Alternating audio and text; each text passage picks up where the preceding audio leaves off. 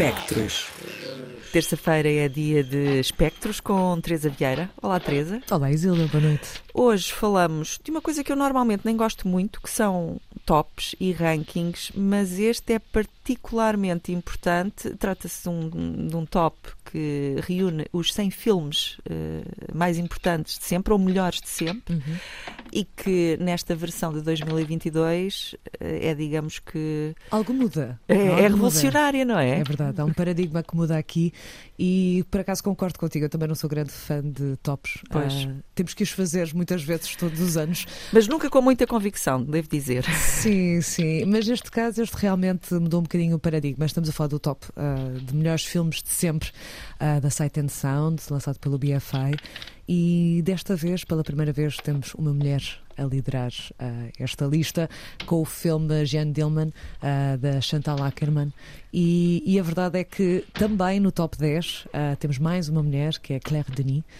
e queria desde já deixar a nota de que a partir deste fim de semana começa o Batalha no Porto, e vai haver precisamente uma retrospectiva sobre Claire Denis, uh, muito completa, como já não acontecia há muitos anos em, em, Portugal, e portanto é uma boa oportunidade também de ver esta mulher que, vai, que está também neste top 10. Mas Chantal Ackerman realmente lidera esta lista e, uh, pelo que vi no site do Batalha, parece-me que este filme Jeanne Dillman vai estar na programação em março, num ciclo de domesticidades. Parece sobre a vida doméstica, não é? Porque é disso que se trata, é, é disso que se trata, é isso mesmo. É, é, uma certa vida doméstica, talvez não de acordo com o espectáculo daquilo que esperaríamos da personagem interpretada por uh, Delphine Serrig, uh, até mesmo pela forma como se veste, a forma como performa os rituais do banal, do cotidiano de uma mulher que fica em casa, enquanto o filho vai para a escola e faz a sua vida nesse espaço doméstico. Aliás, o próprio título em si é uma morada, portanto, uh, a verdade é que vou deixar esse filme para março. Acho que é importante realmente indicarmos que isto aconteceu e pegarmos nisto também para pegarmos também noutra obra uh, de Chantal Ackerman. É um bocadinho aquilo que temos feito sempre aqui nos Espectros, uhum. não é uhum. verdade? O que eu escolhi para hoje uh, é, na verdade, um filme que faz parte de uma coleção de filmes dos anos 80. Portanto, Jan Dillman foi lançado em 76, agora estamos a falar de uma coletânea de filmes de 87. E, na verdade, foi uma coletânea que foi encomendada por, uma, por um canal televisivo alemão fez uma proposta a sete realizadoras, cinco europeias e duas dos Estados Unidos, para fazerem filmes sobre os pecados. E, portanto, cada uma pôde escolher um pecado e a Chantal Ackerman escolheu a preguiça e acho que é um filme muito importante, especialmente como falámos deste espaço da casa, porque é precisamente aí que somos colocados nesta curta-metragem, em que Chantal está a fazer um filme sobre a preguiça com preguiça. Portanto, Como eu percebo. Precisamente, aliás, eu acho que muitos de nós, ao vermos este filme, vamos estar a reconhecer certos padrões de comportamentos que temos no dia a dia. Ou seja, por exemplo, levantar da cama. Aquilo que custa levantar da cama, não é verdade? E, portanto, esse é desde logo o primeiro momento, que é o retrato de uma mulher preguiçosa e ela não consegue sair da cama. Ah, vou ficar aqui mais um minuto. E no filme temos precisamente uma imagem depois de, de um relógio em que diz 12 e 12, e eu, fã de números, adoro esse momento, sendo que o segundo relógio tem uma hora um bocadinho diferente e ficas já a questionar, ok, nem, nem sequer as horas estão certas, mas não importa, é preciso é passar o minuto. E passa o minuto. E esta saída da cama é realmente muito custosa. E assim que sai da cama, passamos para novos rituais. Nomeadamente, ela comenta que a mãe, de certa forma, ah, lhe tinha instruído sobre como é que deve ser a, a, performatividade da manhã. Ou seja, temos que colocar os cremes, temos que colocar isto, temos que colocar aquilo, para que aos 40 anos não estejamos com pele assim. Eu confesso que ao ver esta cena, mais uma vez me senti muito representada enquanto pessoa que não utiliza cremes na cara e que deveria, se calhar, mas, ou seja, toda esta noção de que, ok, existem certas coisas que eu deveria fazer, mas não sei se as vou fazer hoje. Depois, questões como comida. Ah, não tem comida no frigorífico. Então acho que não vou comer. Mas atenção, porque ela eventualmente coloca umas vitaminas num copo. Ah, vá lá, trata de si. Exatamente, no meio de uma mesa que está cheia de coisas que foram deixadas ao longo, claramente, de vários dias, portanto não lava a louça, não deita fora as coisas, mas, mas realmente prepara as vitaminas. Deparamos-nos muitas vezes com um violoncelo que vai sendo tocado. Uh, e que de certa forma nos dá o ritmo daquilo que seria a vida, o espectável dessa manhã produção, ou seja, temos um, alguma coisa para fazer, temos que sair, temos um rito para que é definido e que nós temos que o seguir. E a verdade é que ela vai sempre indo contra esse ritmo que vai sendo definido por esse violoncelo que é tocado dentro desse espaço da sua casa. Este filme para mim é particularmente importante. Porquê?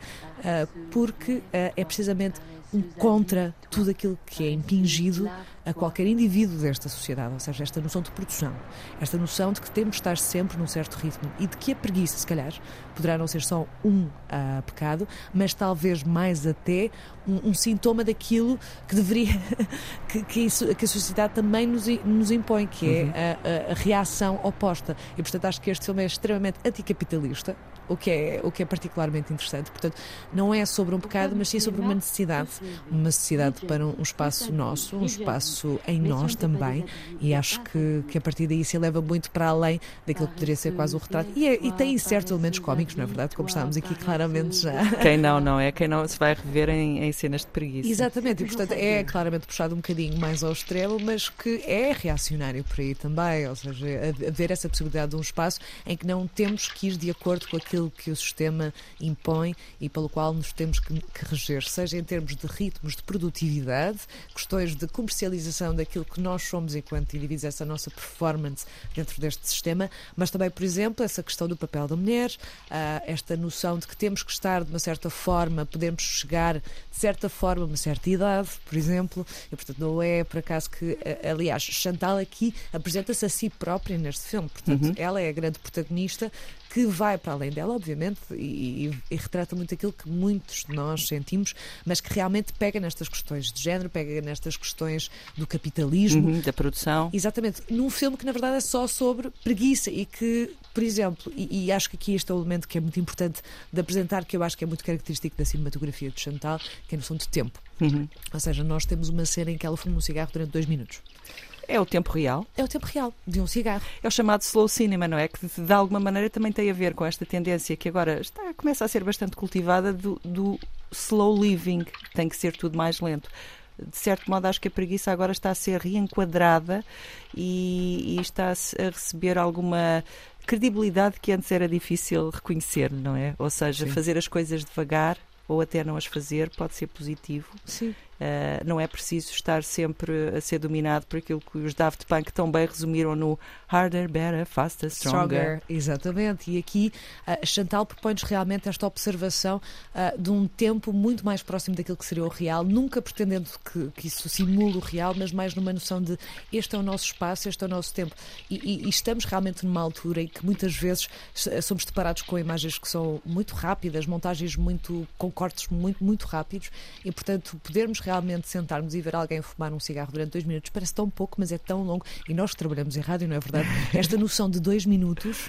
Parece uma eternidade. É? Parece uma eternidade. Parece uma eternidade. Ou seja, esta necessidade de que temos que sempre que encurtar tudo para parecer as coisas também mais rápidas. Uhum. E aqui somos obrigados a parar. E ter este filme também no contexto em que temos obras, por exemplo, de cineastas como Ulrich Oettinger, que pega na parte do orgulho, por exemplo, entre outras cineastas brilhantes, acho que é um ótimo pretexto para se entrar em contato não só com o trabalho da Chantal, mas também destas outras cineastas. Ulrich Oettinger teve uma retrospectiva há pouco tempo no Doc Lisboa e é realmente também uma das cineastas mais entusiasmantes uh, do século XX e século XXI e, portanto, uh, é realmente um prazer, eu acho, poder ver estes filmes, sete abordagens abordagens completamente diferentes. Temos Valley Export, temos Ulrich Oettinger, temos muito, muito trabalho aqui presente. Portanto, dentro deste registro tem que, tentamos quebrar com as linhas, como esta própria lista também nos introduz, ou seja, em que de repente temos uma mulher a liderar. Por que não ver sete filmes sobre sete pecados a partir de mulheres nos anos 80 com abordagens completamente diferentes? E onde é que está? Ora, pois bem, para verem este, este filme, têm que o alugar uh, no Vimeo. Existe um canal chamado Women Make Movies e, portanto, se forem a esse canal do do Vimeo, uh, poderão ver que podem alugar este filme durante uma semana, a menos de 10 euros, e portanto podem realmente ver este filme em casa, a partir de, pronto, no computador, ou se conseguirem ligar à televisão, como muita gente faz. Mas é só um cabo. É, é um filme que está disponível para uso doméstico, portanto, não para comercialização, obviamente, mas, mas, portanto, é realmente uma boa oportunidade, não só para ver Chantal, mas para ver outras mulheres, outras vozes, porque é isso que introduz esta lista também, não é? Ou seja, esta ideia de que, eh, de repente, aquilo que era considerado o canon do cinema, porque ainda há pouco estávamos a comentar aqui em off que já aconteceu estarmos a falar, por exemplo, precisamente de Chantal Ackerman, uh, de outro filme, o Dest, e, e de haver sempre aquela interpelação a um passado de referenciais uh, masculinos. Que, masculinos. Uhum. E, e, ah, mas isso lembra-me o filme do. Exato, e, que confesso que a mim me incomoda bastante. Uh, especialmente no caso da Chantal, que acho que aqui se prova uh, o que quer que seja que, que, uma lista possa provar, mas acho que reforça pelo menos essa ideia de que se calhar ela poderá ser a referência. E, e não só sempre estar uh, à base de algo que já aconteceu feito por um homem. E de repente aqui temos uh, este filme a liderar, temos muito mais mulheres também presentes no total nesta lista, uh, temos, temos realmente aqui uma oportunidade para rever aquilo que é a possibilidade do cinema é. num filme de três horas. E que muitas, muitas pessoas questionaram, mas será que isto é para o público? E eu, claro que sim, claro que é para o público, é para todos e, e portanto acho que, acho que realmente é importante pegar nesta, pegar nesta ideia e enaltecer estes trabalhos, dá-los a conhecer é esse também o nosso trabalho aqui, não é verdade? É para, para isso que aqui estamos e é muito, é muito bom ver que duplicar o número de profissionais que estavam nesta lista que existe desde os anos 50 e que de repente algo está a mudar. Uhum. E, e a, no, a, nossa única esperança é que se mantenha essa mudança. Uh, e estamos aqui também para isso, não é verdade? Os cânones estão a mudar, já não é só uh, Alfred Hitchcock e Orson Welles. Que também estão no top. Que também estão no top, obviamente. Três, ou, mas... ou, com o Jean-Luc Godard. Agora já temos mais mulheres e a lista é liderada pela primeira vez por uma mulher, Chantal Ackerman, então com o filme. Uh... Jean Dillman. Mas aqui, pronto, damos outra opção. É Vejam verdade. também a preguiça, também faz bem. É, está para alugar então no Vimeo, uh, passem por lá, é um processo fácil. Teresa, obrigada por, olha, por, uh, por esta breve explanação sobre os uh, filmes de Chantal Ackerman em concreto, sobre este filme sobre a preguiça que podemos então ver na internet. Fica a nota, março, não é? Parece-me que sim, no Batalha. Março no Batalha vamos poder ver então Jeanne Dillman de Chantal Ackerman, o novo melhor filme de sempre. Beijinhos, Teresa. Beijinhos. Até para a semana. Pontos de luz.